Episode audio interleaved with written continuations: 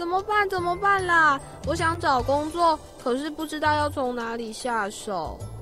嗯，好无聊哦。有没有什么新鲜事？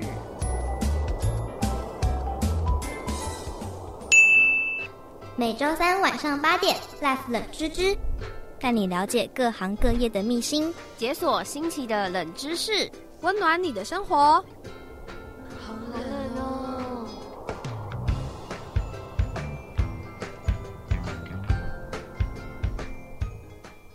大家晚安，欢迎收听每周三晚上八点在世新广播电台 FM 八八点一现场直播的 Life 冷知知，我是新慈。大家好，我是嘉玲，今天是我们 Life 冷知知播出的第二集喽。对，那么我们一样有在 Facebook 上面的粉砖做影像的直播，没错。所以如果想要看看直播现场长怎么样子的听众朋友们，可以到 FB 搜寻 Life 冷知知。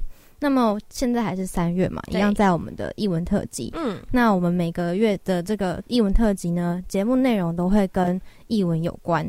没错，那今天的主题呢，就是怀旧 mix 创新。那想知道旧的元素跟新的文化是如何被结合的，玩出新的花样呢？就要锁定接下来的节目内容喽。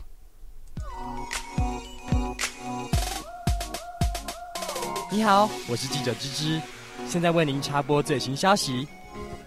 知识 new 一下，把麦克风交给直播室的主持人喽。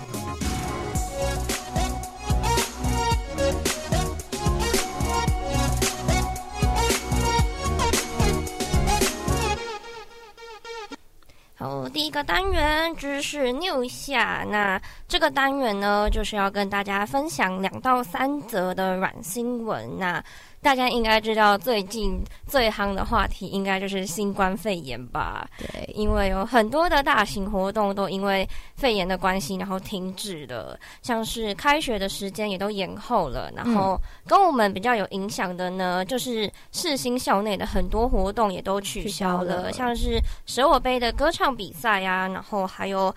呃，世新最著名的啦啦队比赛也都取消了。对，而且像是吉他社主办的新贤奖，嗯，也取消了。我觉得这些比赛取消都很可惜，因为那是大一才有的，就是班级杯的活动。而且就是还有我们的那个传记展嘛，也现在没有不用拍片，你只要交企划书就可以参加这个活动。我觉得这样很可惜耶，因为大一就是。大家会最多出现在某堂课的时候，那大二之后可能就会比较少见面。如果不趁大一的时候，就是交交朋友，对啊，可能这些人你到大二了，他突然坐在你旁边，你可能会想说，哎，他是跟我同班的吗？没错，他就是跟你同班，只是因为这些比赛的取消啊，或者是一些班级杯的东西没有了，所以可能就会跟。同学没有那么的熟识，对，而且就是很多人想说要趁大学最后一年去比个什么歌唱比赛，嗯嗯，赚赚这些经验。现在也取消了，各种歌唱比赛都取消了。对啊，就连我室友他之前买的韩团的演唱会门票，就是好不容易抢才抢到他要的摇滚区，结果现在要么延期，要么就取消。对，很难过哎。对，因为现在抢票，尤其是韩团的票，根本就是跟打仗一样。是，跟你分享一下我们自己是如何抢票的，就是我们自己都会开另外开一个赖的群组，抢票群组吗？对对，然后还会分配好说那个，比如说 A 总共有 A、B、C、D 四个人，然后 A 可能跟我就抢 A 区，然后 B 跟我可能就 B 跟另外一个同学就抢摇滚区。对，然后在抢票的同时要是通话的那种，嗯，因为有的还要。要答题啊，像是之前蔡依林的，好像就问说什么爆炸的瞬间，那个烟是什么颜色的？天啊，这个太细节了吧？对啊，这根本就是要通话，然后要真的是粉丝才回答得出来的问题。就是这些演唱会的票都已经这么难得才抢得到，然后又取消，就会觉得。实在是太可惜，很可惜。对，但其实我觉得这个措施也是没有办法避免的啦，因为这样对大家才会比较好，然后比较安全。对对，那其实我们在这边也要跟分，呃，虽然因活动因为肺炎的关系取消，但是我们在这里呢也有一些译文类的活动要跟大家分享。对，就是其实有很多艺文空间，像是故宫啊，嗯或是中正纪念堂，他们还是有开放民众参观的。所以说，如果你是不介意到外面走走的、晃晃的话，嗯，你可以找个时间去这些地方提升自己的艺文气息。就只要你戴好口罩，然后随时随地的，就是你碰触了哪里，你的嗯手就消毒洗手一对下，就做好一些防护措施。嗯因为现在游客也少啊，人也少，啊，你就有好多时间可以慢慢看那些展览的文物。然后也不用人挤人。可能之前我们去故宫啊，如果要看个比较精细的东西，就只能在远方看。那么就一堆路客，然后在你在远方看的话，你不如就是在家里看。为什么要去到现场这样人挤人？那，现在呢，就是一个很好的时机来去看一些室内的展览，然后可以慢慢的欣赏。那像是台北曲艺团的南坎儿童艺术村的驻村表演，它的三月份的免费席次已经可以开放报名喽。在每个星期天的下午，他们都会有演出活动。嗯，那三月演出的戏剧呢是《侃侃而谈》，哦之后每个月呢都会再换一次他们要演出的戏剧。嗯那这个演出活动是适合六岁以上的小朋友或是大朋友入场，你们大朋友也可以跟小孩一起过去，陪他们过去。适合一家人一起看的演出。那有兴趣的听众朋友们可以到嗯网络上搜寻相关的演出资讯。嗯，那接着呢，我们就来听一下林丽杰所演唱的《出去玩吧》。接着我们回来就进入下一个单元喽。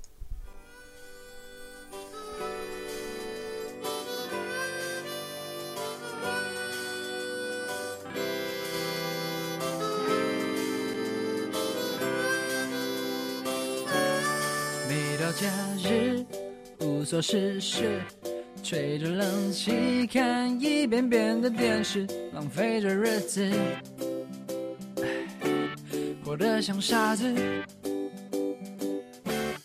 好好想想做什么事，取代电脑里一场场的游戏，别再这样子，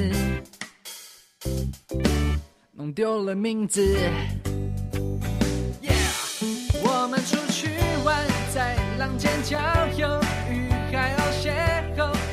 学海狗拍手，看看雨的自由，跟着夏的摆动，别浪费夏日的美好享受。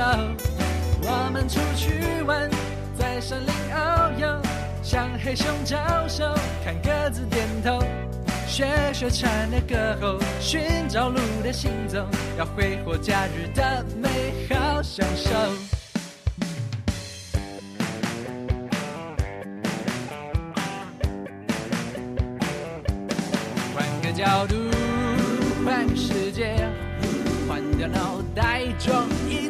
的叹息，穿上了鞋子，穿上了鞋子，再当傻子。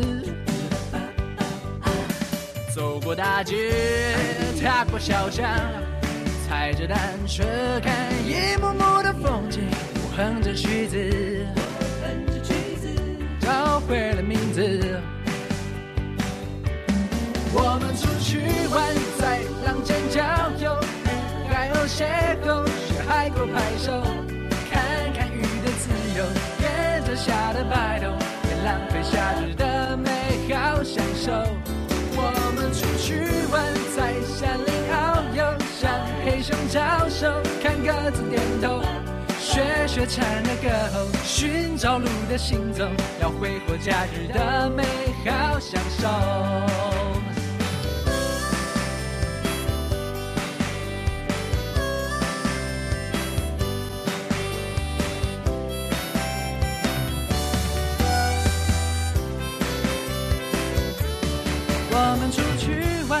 在浪尖郊游，与海鸥邂逅，学海鸥拍手，看看鱼的自由，跟着虾的摆动，别浪费夏日的美好享受。我们出去玩，在城市游走，和公车挥挥手，等阳光成熟，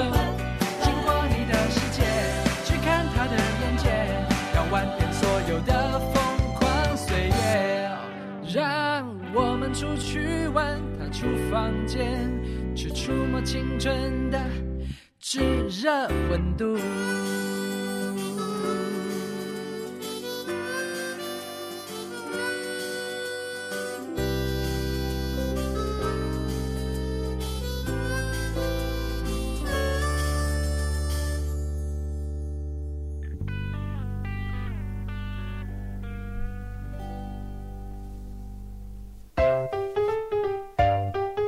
么牛仔裤的口袋里还有一个小口袋呀？虾米，原来钻石不是我们想象中的那么有价值哦。哪一种狗的基因最像狼呢？你不知道的是，让你知道各种冷知识。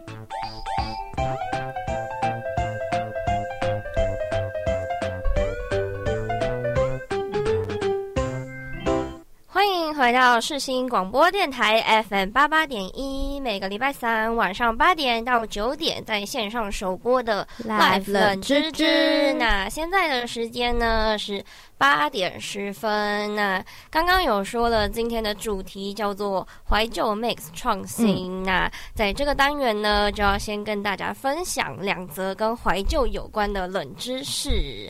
那第一则呢是怀旧有益身体健康哦，不要再说房间里面的东西用不到，为什么不丢掉？非常定位之类的话，明明就是好的事情。妈，你有在看吗？有没有在看？或妈，你有在听吗？因为其实有很多我们用不到，但舍不了、舍不得丢掉的东西，会帮助我们回想，就是想起以前的某一段时光，或是某一些人事物。会有那种触景生情的感觉，对，明明就是好的，那是好的。像我自己呢，其实就是有留，好像国小到国中的联络部，是不是都会写日记？对，什么周记或者是每天的小短文，那个东西其实我到现在都还留着。还留着。然后过年的时候整理房间都会去找来看，然后有时候翻翻就。其实就是可爱的流水账，可能是今天在操场啊，可能又跟谁玩躲避球，然后被打到很痛啊，然后痛哭什么之类。现在看起来就是觉得天哪，太荒谬，太可爱，这些总会写在日记上面。对，有留一些，就是我们高中不是考很多作文的考试吗？我都留好好的，我想说，我是不是该不会想说，我以后长大了可以看看以前高中写什么烂作文？你怎么会留作文呢？就是因为作文是一个激发灵感的部分啊，就是你可以看到你当那个时候你的脑袋有什么东西，你写出怎么样的内容。那个里面是不是会有很多就是？那个用上去的成语啊，就是对啊，就是一定要用那些家具，然后才会看起来比较厉害。对，老师说要那些家具才可以让作文得高分。那你现在回去看，你有什么感想？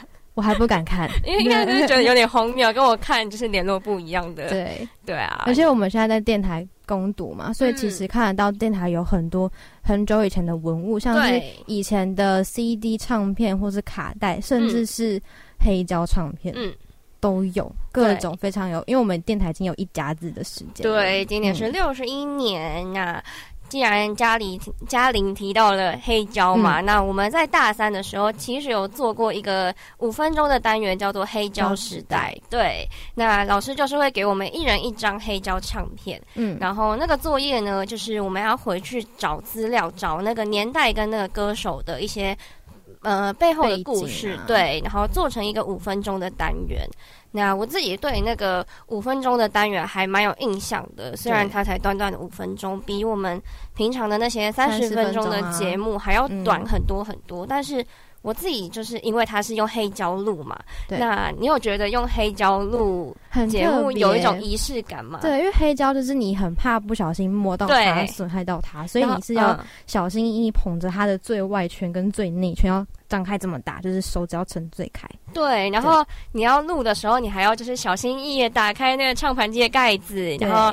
把黑胶放上去之外，然后还要唱针，还要对准，要听哪一首歌曲啊？A 面、B 面，然后唱针要放准的。放哪一轨？就是有一条线、两条线、三条线，你要放哪一条线？对对对，就是有种满满的仪式感。对，看听起来你好像也对黑胶蛮有一些想法的嘛。对，就是因为那个老师做的那个作业，就让我非常的有感触。对，而且那个片头也做的非常有感觉。对，然后而且我们因为。我们其实没什么机会拿到黑胶，那我们拿黑胶的时候，其实都会剖现实。然后那时候回我们的人，其实都不是我们同辈的人，可能就是爸爸妈妈会想说：“哎，你怎么会有那个谁谁谁的黑胶？就是你怎么你去买吗？”因为我们可能不太会去买，然后就跟他炫耀说：“没有啊，这是老师给我的黑胶，你看很厉害吧？”之类。对啊，那我自己想要跟再想跟你分享一个，就是黑胶的一些冷知识，就是。来吧。你知道黑胶是有五颜六色的嘛，不只是黑色这样。是吗？但老师给我们的黑胶唱片都只有黑色，哎，没有，你真的很逊哎！到底有没有听老师上课？老师有讲吗？我我我不太确定，但是我来科普一下这个黑胶给你听。那其实黑胶唱片呢，曾经叫做胶木唱片，嗯，那它就是用唱盘机播放的唱片，统称为胶木唱片嘛。对，那它是用树脂做的，那外形就是我们大部分平常看到就是黑色。那除了黑胶就会有黑胶唱片这个外号，但是后来胶木唱片被淘汰了之后呢，黑胶唱片就成为它的专有名词。然后就是现在大家看到的这样都是黑色的，但其实还是会有一些比较特别的彩色的黑胶唱片。嗯，那离我们比较近的歌手有发行过特别的黑胶唱片呢，就是。Hebe 田馥甄，她在二零一八年的时候出过了四张代表她不同时期的专辑。那他的那个黑胶唱片呢，出了有黑色，然后我记得还有透明的，嗯，然后也还有红色跟黄色，好特别对啊！你就会觉得说这。感觉不买好像就是限定版的，好像买不到，所以就会很想下手。因为我据我所知，就是现在有很多就是歌手或者是各种艺人朋友，他们通常会把自己的专辑啊，或是一些周边做的越来越有那种特色包装、复古跟怀旧风。嗯，对，就是有很有那种 style。然后像是之前 S H E 十六周年的专辑，他们不是出卡带吗？对对对。对，然后还有给你们一个小的 C D player 可以播。那我们系上有同学长姐是用做专辑毕业的嘛？对，他们也用卡带的形式来发行他们的专辑，我觉得还蛮有趣的。而且有很多文青的店、文青风的店家，他们也慢慢的在卖一些可能是西洋乐的一些黑胶唱片，小小的可能三十五十就买得到，甚至是一百块。你就可以，其实很便宜，对，很便宜。然后你可以买回去放在你的家里，假装自己很有文文青、文艺文艺气息，当装当个假文青这样子。对，那既然你提到了卡带，那卡带就是长方形的嘛，那又让我想到了另外一个黑胶唱片的冷知识要跟你分享。好哇，其实黑胶唱片呢也会有方形的，方形的，对，就不是我们大家看到的黑色，然后又圆形，因为。其实只要不影响唱轨，就是他走路的路，它的路线之外，一圈一圈的东西。其实黑胶唱片的形状可以是非常多样的。那除了刚刚提到的方形之外，也有花瓣形或者是星星形状。那我自己在找资料的时候看到一个超酷超酷的，它是蝙蝠侠的动画版的原声带，它是一个蝙蝠侠 logo 造型的黑胶唱片，就是旁边真的有有翅膀的那种。我觉得很酷诶，而且让我联想到我们上个礼拜提到的就是用声波克制化螺丝这件事情。哎，你真的是很会联想诶，还联想到上一集的内容。就是那现在的一些出版者跟歌手们，可以依照自己的喜好出一些你喜欢的黑胶唱片的形式，不管你要用什么颜色啊，或者什么形状都可以。那希望我们有朝一日，我们的 idol 们会出一些比较特别、有纪念价值的专辑，让我们收藏。我跟你说，如果他出了，我一定手刀冲去买，一定买，全部都买。而且他如果真的是出黑胶，我就会把它裱框，然后可能去买个防潮箱，先把它放着。对，但是我们家好像没有那个播放器，对不对？那我可能就是要找个时间，然后可能回电台吗？对，就是假借着。呃，回来找老师聊天，然后行放黑胶知识。老师听到会不会觉得？老师你有在听吗？老师，我对不起你，但是我可能还是会做这件事情，因为毕竟黑胶的音质就是比较好。对对，然后也有一种仪式的感觉，就可能。我们在听这首歌的时候会有不一样的感觉。嗯，那接着下来聊了这么多呢，来听下一首歌曲吧。跟大家来听到的是刚刚有提到的田馥甄发行的怀旧黑胶唱片中的黄色黑胶收录的同名主打歌曲《日常》。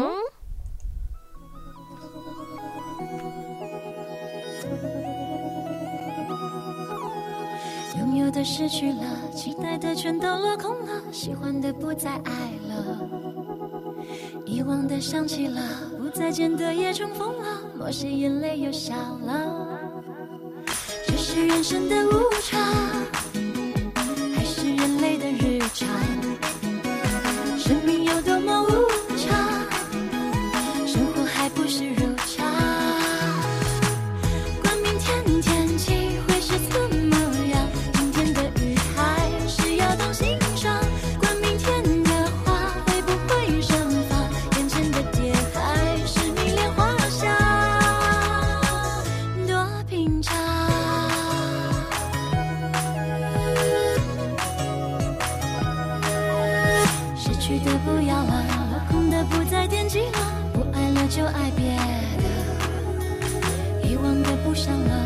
不再见的再不见了，眼泪掉了就掉了，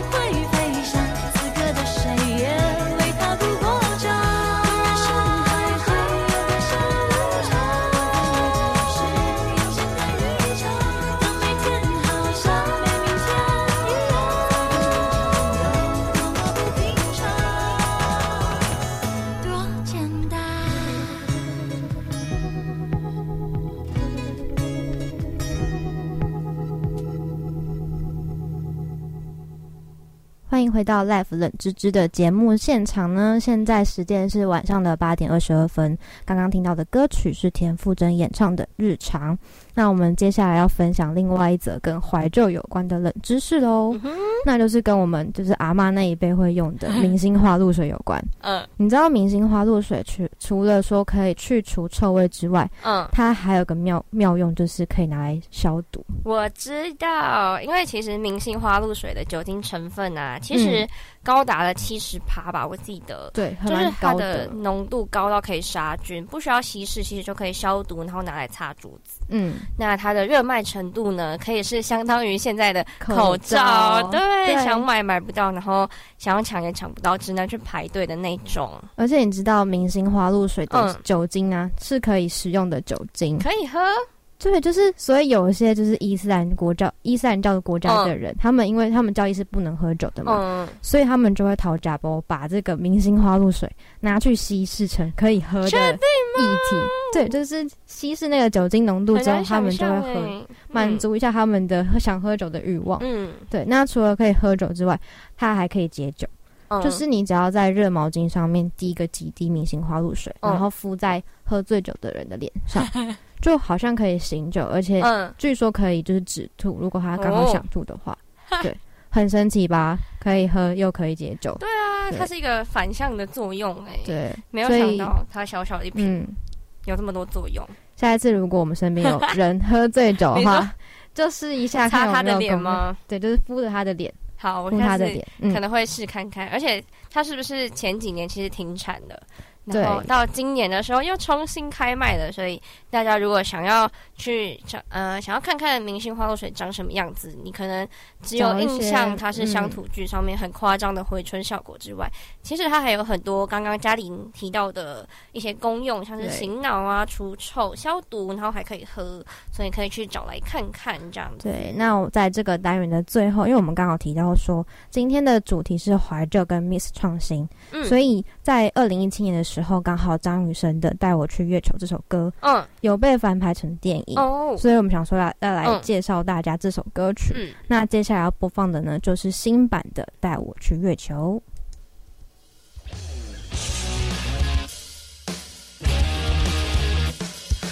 走，带我走，走出空气污染的地球。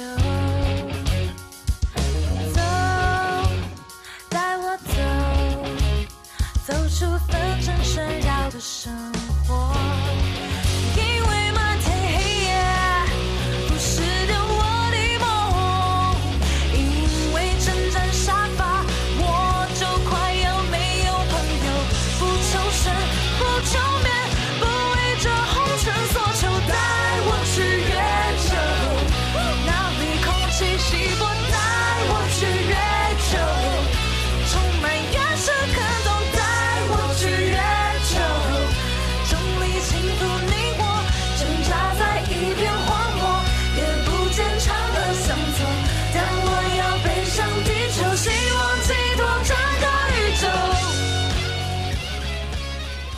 好，那刚刚听到的是宋云画翻唱的版本，那接着下来要听到的就是最经典的由张雨生本人所演唱的《带我去月球》。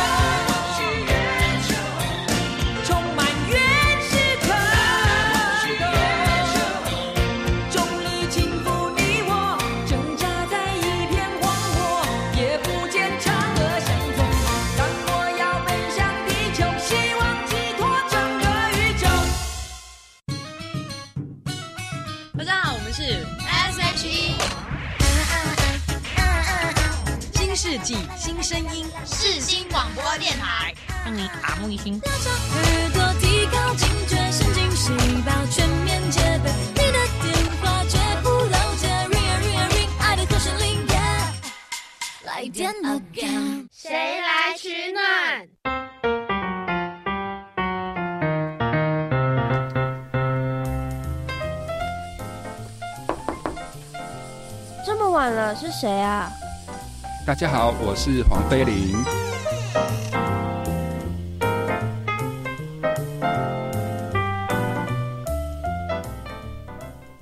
好，欢迎回到我们 Life 冷知知的现场。现在要进行的单元是谁来取暖？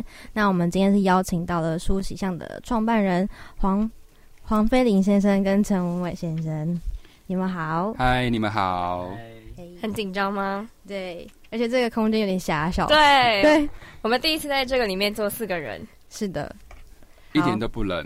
真的吗？真的吗？对啊，都很温暖。还是是人太多啊？人太多，第一次在这里那么多人，而且还是冬天，所以那个冷气有点秀抖秀抖。对对，好，那首先呢，我们要进行一个快问快答的环节，那就让各位听众朋友可以认识你们。好，那我们先黄飞林先生吗？好啊。好，准备好了吗？准备好了吗？你准备好了吗？好好，OK。那预备开始，你的名字，黄菲玲，你的口头禅是什么？快去做刚刚晚餐吃了什么东西？日本料理，你在哪个城市长大？板桥你的兴趣是什么？拍照那专长呢？找模型啊，哦，那大学 大学读什么科系？读传播系，目前的工作是什么？做企划，哦，那你觉得自己是什么样类型的工作者？喜欢想象把它落实变成一个事实。哦，那你目前做过最疯狂的事情？找找很多的老好朋友，有老嗯灵魂的人一起去发现一些眷恋的事情。嗯，那再问你一个问题，就是美国的首都不是纽约是华盛顿，那么澳洲的首都在哪里？坎培拉答对了耶！那你现在心情怎么样？还蛮舒服的，有点回到家的感觉。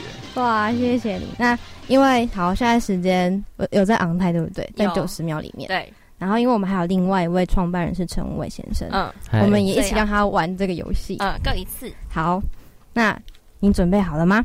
好了，好，预备开始。你的名字是？陈文伟，口头禅是什么？好哟，刚刚晚餐吃了什么东西？日式料理，那你在哪个城市长大？士林的设子，你的兴趣是什么？逛跳蚤市场，那专长呢？做喜欢做设计，那大学的时候你读什么科系？文创系，那目前的工作是什么？呃，设计师，你觉得自己是什么样类型的工作者？只会想做自己想做的事情的工作者。哦，那你做过最疯狂的事情？啊、最近跟同学玩密室逃脱，嗯，那美刚刚说过，美国的首都不在纽约，是华盛顿嘛？那日本的首都在哪里？东京。等一下告诉你。好，现在心情怎么样？现在呃，原本进来前还蛮紧张，可是我觉得进来以后就觉得还蛮开心的、蛮开心的。对好，好，那他也通过了我们九十秒的。对，怎么回答这么快？很快。好，那其实日本的首都啊，它是根据天皇的居住地去定的，它没有个固定的东京或是大阪，它是天皇在哪里就是有一个官那方说法里就是在京都，但是没有固定站。嗯嗯这是我们查到的资料。好，那接下来我们就进入，因为刚刚其实那个问题也蛮短的，所以接下来我们就让深问一些深入一点的问题，深入一点的问题，让听众可以更认识你们。好，那其实我之前有因为一个小工作，然后去到霞海城隍庙、城城隍庙访问过你们嘛。那想那时候的感觉就是觉得你们两个真的是如我们找资料的时候看到，就是真的是很有老灵魂感觉的人。那想问你们对于老灵魂的定义是什么？对于老灵魂的定义，就是喜欢老城小巷，嗯喜欢钻小巷子，嗯然后喜欢吃传统小吃，喜欢嗯、近距离的互动沟通，然后喜欢找有老灵魂的好朋友们一起，嗯、发现这个城市的美好，这样子的一个感觉，嗯，会不会很抽象？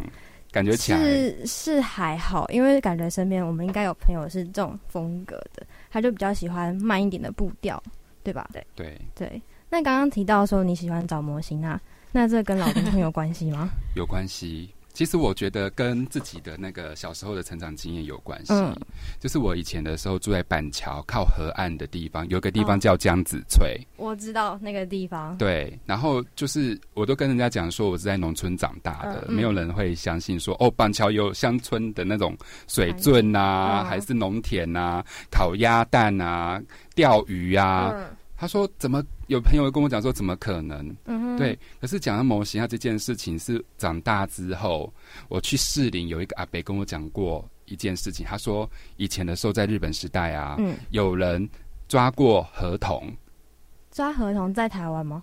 就在士林，在士林抓合同。对他跟我讲这件事情的时候，燃起了我非常高的兴趣。你是相信的？你相信？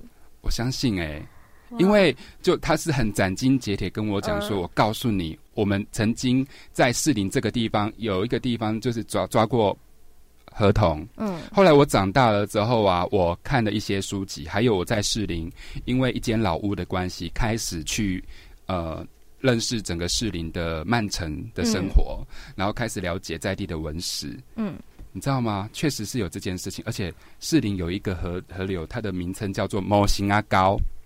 好酷哦！就是那你知道吗？模型啊这件事情，嗯，模型啊嘿，就是红衣小女孩的这个这个概念，对不对？对嗯，好，其实，在日本那个模型啊，他们是叫做合同。哦，好，然后呢，我们在认识士林这个地方的时候，发现士林有一个神社叫做圆山水神社。嗯，我曾经在那一个神社里面看过有人在拜小黄瓜，拜小黄瓜那个神社是一个日本小神社。嗯然后呢，有人放的祭品是小黄瓜，不是翁来。然后，那你们知道河童喜欢吃小黄瓜吗？好像有听过，对，那这样子不是很多事情都连起来了？哦，所以他在拜那个小黄瓜、水、河流、水圳，我们抓过这个河童。嗯你很多的事情，你在有人告诉你一件很奇怪的事情，你再去亲身经历走过之后，发现，哎，为什么有个旧地名叫模型阿高？嗯那为什么那边会有个水神社？你在这样子的一个走踏的过程之中，慢慢慢感觉到说，我们所在的地方，它其实有很多的符号，或者是有很多的呃讯息在告诉你，有很多的事情它是确实存在的，只是嗯我们都忘记了，或者是说。这个时代已经没有人要告诉你说，你要去面对你自己的故乡，嗯它的样子是什么？那刚刚所说的这些契机，就是让你喜欢着迷，就是让你沉浸于在艺术文化里面的一个原因吗？它是一个元素一，个元素。对我好怕你们时间不够，我很想再分享一件事，我也好怕我们时间不够。会不会一个问题，然后就变那个深度专访了？还是我们中间那首歌不要听了，对也，也是可以啊，也是可以。好，好，那你刚刚说要分享什么故事？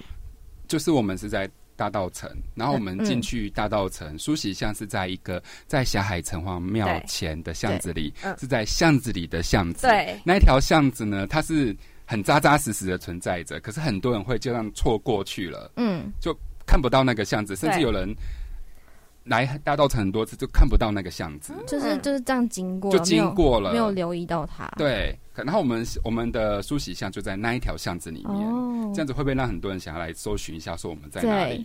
然后呢，里面有住了一个春梅阿姨，她就跟我们讲说：“你们搬进来了，我告诉你哦，我们这个城隍爷的护卫啊，那个七爷八爷，他都会来巡逻，他都会来照来看一下你们。嗯，有一天的时候，我发现我在工作的时候，有一个外面有一个脸黑黑的、矮矮的，在这样偷看着我。嗯，如果你现在在看我们的直播的话，你看到他就是这样子看着我们。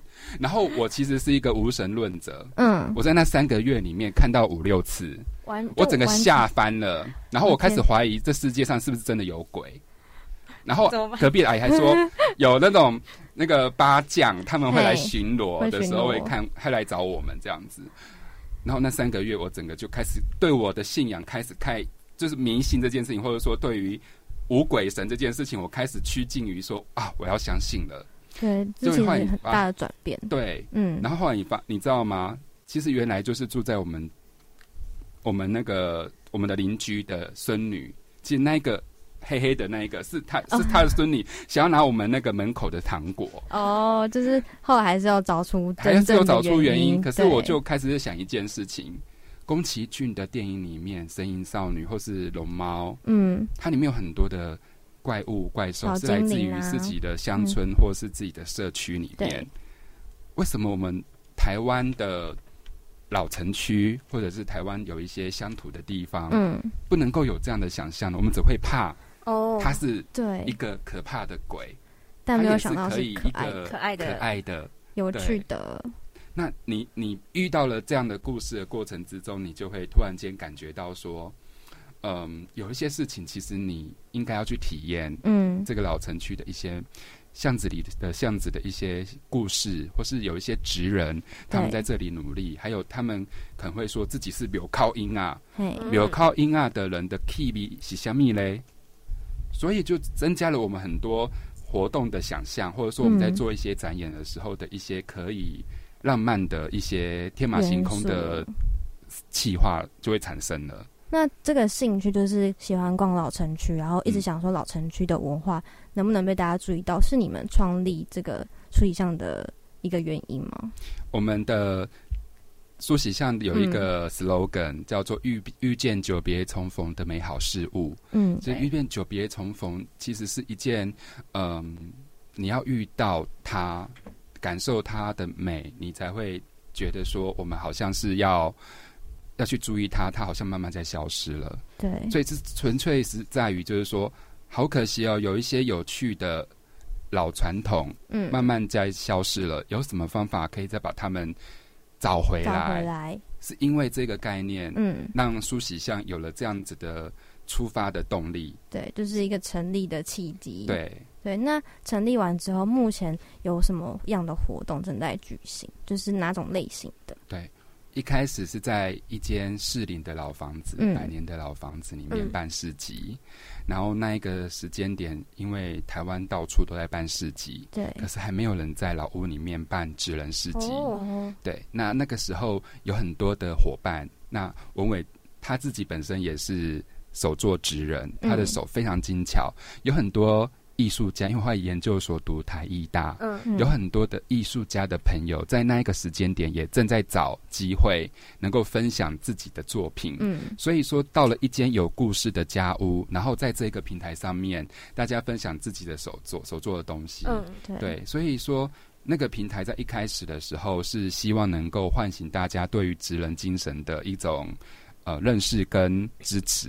嗯。那慢慢的，我们开始走向了用走读的方式，带一群老有老灵魂的朋友。嗯。认识在地的庙、市场、水在哪里的水位在哪里的一个一个走读活动，嗯，然后进来这个老屋给他们支持，然后慢慢这个市集慢慢变成是一个策展型的一个市集，所以说它具有在地的元素，然后能够在这个市集里面，你看见的是一种我们淳朴的一种，嗯，台湾人的个性对于美的追求这样子。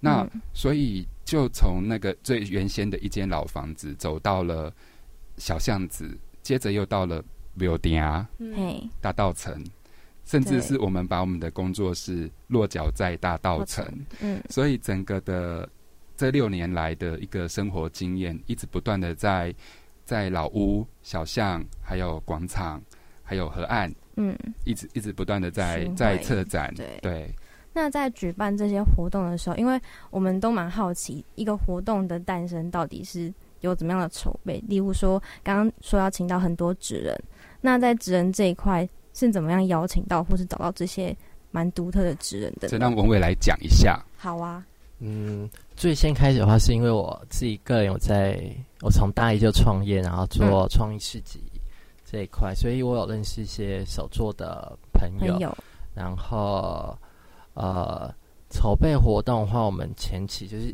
会先去认识我们想要做活动的那个空间，去了解它的历史啊、脉络，然后周边有什么特色的地方，对，然后再就是呃，对那个环境先观察好以后，嗯然后接下来就会去呃想气划，比如说现在什么节庆，然后做什么样的事情，嗯，那就会放在我们的市集里面。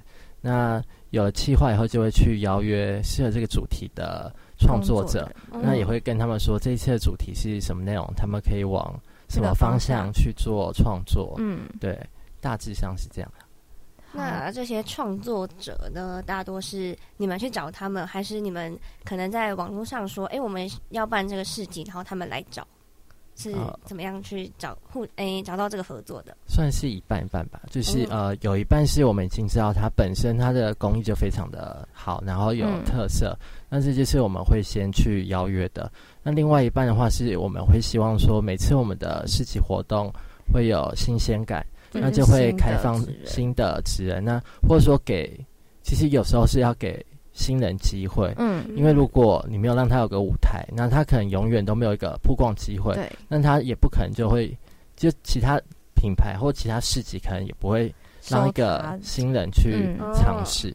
那我们其实很大一部分是希望可以有一个空间，让大家有机会去做自己的创作分享。嗯，那你们觉得说自己跟职人的关系是什么样？是朋友，还是有点有种主办单位跟来参展的人？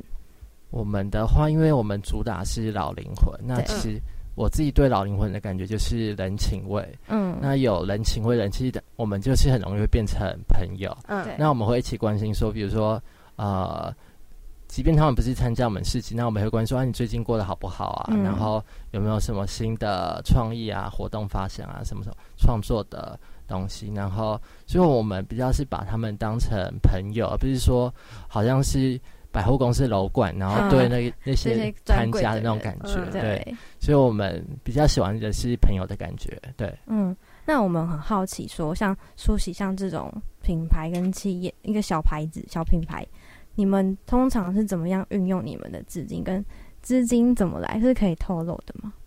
就是关于哦生活营运的部分，因为你要进下去，得有一些钱进来，对吧？你们问的好犀利哦。就是呃，钱的话，其实我刚开始做品牌的时候，嗯其实是有用两百块钱，就是我我说我个人品牌部分就两百块块钱开始滚，然后嗯滚到最后大概就是有十几万，哦，很厉害。但这个时间花蛮久的啊、嗯对，嗯然后包含说要打工。那嗯梳洗像的话，我们其实最开头的创业投的好像是五千块上下吧，嗯。就是买了一些基本的器材，然后在一个很呃简约。哦对，就是比较可能没有像现在已经有点程度的状况下，就是刚开始很像是一群人，然后一起来玩一个概念，然后一起就是参加一个盛宴的感觉吧，嗯。分享，然后呃，就是从那个时候开始，那我们就从一个适龄的老屋，然后用比较少的资金，然后跟一些品牌一起，然后慢慢的成长到后来，就是会有一些人邀约我们去办嗯市集，那我们也会挑那些是有故事、有感情的地方，嗯那就是在那样的场地下，然后去办活动，然后就慢慢的有一些比较有收入了，对、嗯比较有知名度了。对。那工作是要补充吗？嗯，好，其实，在费用上面来讲的话，其实跟很多的职人品牌一样，嗯都是零元创业开始。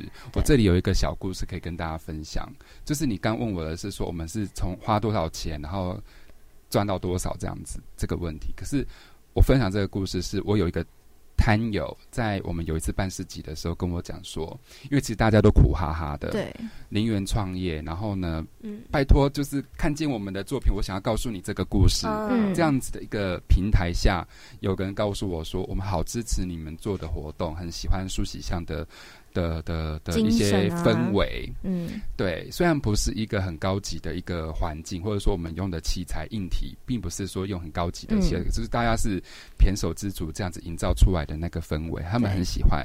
但是他说他那一天都没有赚到钱，嗯，他说他其实是走路来的，哦我吓死了。然后我以前是做整合行销传播业，嗯就是做比较公关业传播这一方面，就是做整合行销办活动的。我们做读传播系就知道要怎么样花钱，做一场活动要花多少钱。我也是这样子来的，但是。他跟我讲说，他那一天没有赚到钱，嗯，他可能要走路回家。我整个心里面是非常难过的，因为我们在办这样子的一个活动的过程之中，市集就是希望能够让大家能够赚得到钱，虽然不多，可至少还能够一点点能够吃吃饱，能够吃饭，能够有交通费，嗯先解决这两件事情，你才有一次的机会，再下一次的机会。嗯所以我在那一次的经验里面，就让我感觉到说，不行，我一定要想一些方法，让我的摊友能够赚到钱。嗯就是不要说那个氛围浓厚到说让大家赚不到钱，嗯。所以开始会有一些走读的活动，或者是有一些策展的活动，对。吸引一些老灵魂进来。嗯。所以在讲到老灵魂的这件事情，这三个字，其实一开始你可能听到了之后，就说你们真的是一群好浪漫的人哦。可是事实上，老灵魂这三个字已经开始在选择我们要找的客人是嗯。一群愿意支持译文、嗯支持做手做的职人的那一种客群。虽然说他很小众，但是这群人一定要赶快找出来。对，对，后来就用了很多的活动去 run，嗯。所以慢慢慢慢的，苏喜像在台北的市集圈里面有了自己的位置。嗯。对，也许我们可能呃不会都是在什么百货公司啦，或者说在有一些比较商业平台空间里面，但是有一些像弄或是河岸市集，你绝请对有可能就会看到我们对，因为我们的我们选择的地方真的就是很冷僻的，啊。或者说是那种有一些市集现在在举办的地方，一开始是我们先办，嗯哦，像就是做起来了，这个就是商业机密，就不能哦讲讲，但是他会讲，会对有些人不好。好。但是有一些时候，最草创时期的时候，梳洗像就会选择在那个最冷门的那一个时间点，等它热起来的时候就变别人了，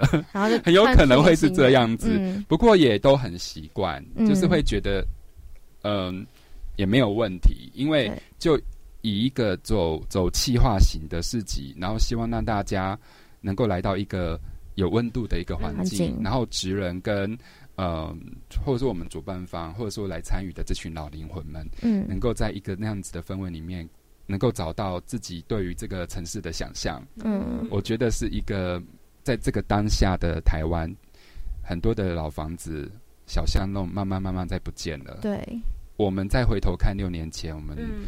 第一次办的活动的那个周边的环境，已经变非常多了。多，可是我们曾经记录下那一个环境过，嗯。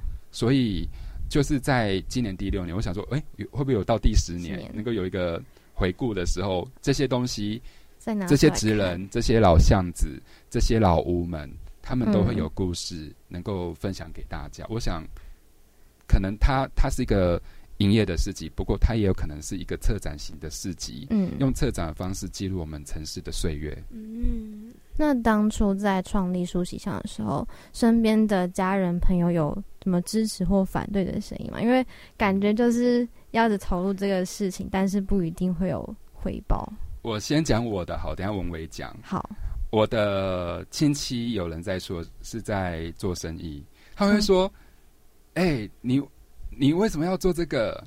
就是会跟我讲说：“哎、为什么要这么的不赚钱？”这样子，对，就是可能他们都会想象说做生意很赚啊，我们嗯可能谁谁谁有人在做生意，谁谁谁在干嘛的。嗯但我不知道为什么自己就是属于那一种打定了，可能这辈子不可能发大财。因为有了这嗯样子的念头了，就觉得说，那我对于生活因为我就好，有虽然说有人会觉得说我我跟文文年纪差不了多少，可是我差他很多，还是你们要说的事情差很多？没有 差蛮多的啊。你们刚刚的眼神，没有对，因为我没有看得出来哈，没有查资料对。对对对然后对，然后呢，在那个过程之中，因为我的我年纪已经快要四十岁了哦，嗯。所以我就觉得在这个过程之中，我就开始在想说，什么才是人生直至职业志向？嗯呃，很有可能在我这个年纪来看，我所面对的情况是，我要为这个社会留下了一些什么样的足迹，然后嗯。也许我在做一些活动内容，我可以记录下什么，也许对未来的大家，或是对于过去的一些消失的内容，我能够留下些什么。嗯。所以，嗯，人家说立德、立言、立行嘛，就是立德、立言 这件事情来讲的话，是我这个阶段我想要做的事情我觉得那个价值可能更胜于说金钱，嗯但没有金钱也万万不能。对可至少要养要做好两件事情。妈妈们在问你说，你赚钱，你开业，你你做生意，你有没有赚钱？你就是要有些时候要有一些表现，嗯你至少要这些表现也都要有到，那才才不会被碎念啊，念。或是他才会放心 对，就是让你在外面，因为很多年轻人在创业的时候，还是会一直不断的被长辈们嗯给人有压力的压啊力，就是说你们赚到钱，你们赚到钱，你看谁赚多少，哦，嗯那个真的很可怕。可是就是要做好一件事情，就是说有没有可能是自己交通费、吃饭能够安顿好自己，嗯健健康康的，又长胖十公斤。我们创业时间，我们两个人都长胖十公斤，这个过程就是有一种好像就是说要要要要面对这件事，嗯。生存的这件事。那文伟你呢？我自己的话，其实我们刚创新梳洗箱的时候，那时候是大三升大四的时候，所以其实嗯。其实有一个比较大的问题是，我同时还做毕业制作，然后又进一个这样子的呃品牌啊。品牌，然后嗯。同学那时候有时候会觉得我有点心思没有放在毕业制制作上作，但呃，但其实他们都还是算蛮支持我的啊、然后就是嗯。我也算是我们这一届同学里面唯一是自己有创业的，大家还是走比较稳定的工作，嗯，然后因为我大一的时候就在做个人品牌，所以其实家人是蛮理解我的想呃法。对，然后而且我觉得其实很大一个重点是我那时候还是学生，所以嗯。是可以有尝试失败的机会吧。对。就是所以可以勇敢的去做一些自己想做的做事事情。情那即便到现在已经去年当兵退伍，然后到现在，呃，我觉得。呃，对家人部分有个重点，就是过年过节要记得包红包。红 没有，这好像把这样讲的很现实，其实就是让他们知道说我还过得下去，然后是有能力可以分享的。嗯分享给他们。对，但他们其实也不会很在乎我赚了多少钱或什么，而是就是我能不能吃饭吧。对，嗯，所以其实如果大家就听众朋友现在有梦想想要去完成，他们都可以努力的去尝试，只要你生活可以过下去，有基本的吃饭钱或者是一些交通费，还过得下去，那人生的价值可以慢慢的去寻找。就是钱其实不是一定那么的重要嘛。对，好，那因为现在时间的关系，我们已经接近了直播的尾声，所以想说，我们最后因为苏喜像在四月的时候有活动，那我们就让他们稍稍的、小小的讲一下，让大家有兴趣的听众朋友们可以去参观。对，呃，想要跟各位听众朋友分享一下，我们即将在四月份的时候开始要举办一场活动，叫做“闲情生活节”。嗯，或许有些人会觉得说什么叫做“闲情生活节”呢？阴谋代际的感觉哦。事实上，就是希望大家能够来认识我们的台北的边境，嗯山和老房子，然后透过。在台北的几个地方，比如说像是大道城、士林、嗯阳明山、内湖这几个地方，能够看见我们台北的边境，然后呢，走进去一些你不曾去过的老房子，嗯听里面的职人或者是家屋主人说他们自己的故事。对对，所以可以从这个呃活动的过程之中的走读啦，还有有一个很特别的活动，就是吃润饼。嗯我们会办四月十一号会办一个吃润饼的活动。我先考考你们，你们觉得大道城的润饼里面有包了一个很特别的东西是什么？像我变主持人的感觉，对不对？啊对啊，很特别的东西，很特别的东西。可是什么东西是大道城有特色的？茶叶，茶叶好像是一个蛮好的创意，是吧？但不是。那大稻城那我还有什么？我也想到是茶叶，好，那我三二一，好，你讲，三二一，好，这样。有人会包乌鱼子、哎，就好像台南人他们会包皇帝豆，嗯。然后有一些中部的地方靠河、靠海、靠海的，嗯。他们会包那个干科，或者说新竹有听过有人会包米粉，嗯。我有去那个大陆的那个同安那个地方嗯。会包油饭呢、所以润饼有很多种元素，在闲情生活节这段期间，你会体验得到在地的食物的食材，还有透过润饼，现在刚好是寒食节嘛，是吃润饼的对时时机透过这个活动，看见三河老房子跟闲情生活之中的饮食文化。嗯，好，那我们谢谢今天书喜香的创办人黄飞林先生跟陈伟先生，谢谢谢谢。那节目也到了尾声，最后我们有请他们点了一首歌，叫做《美空云雀的 My Way》，然后最后送给听众朋友们。那下周同一个时间，每周三晚上八的八点，在世新广播电台 FM 八八点一，我们 Life 冷芝芝不见不散哦。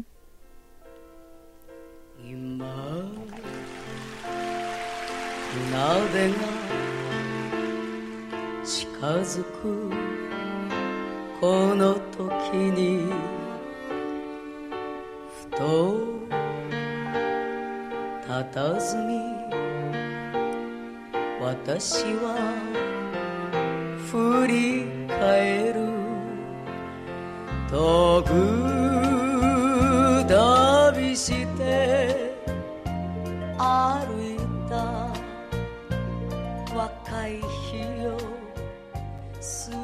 verte.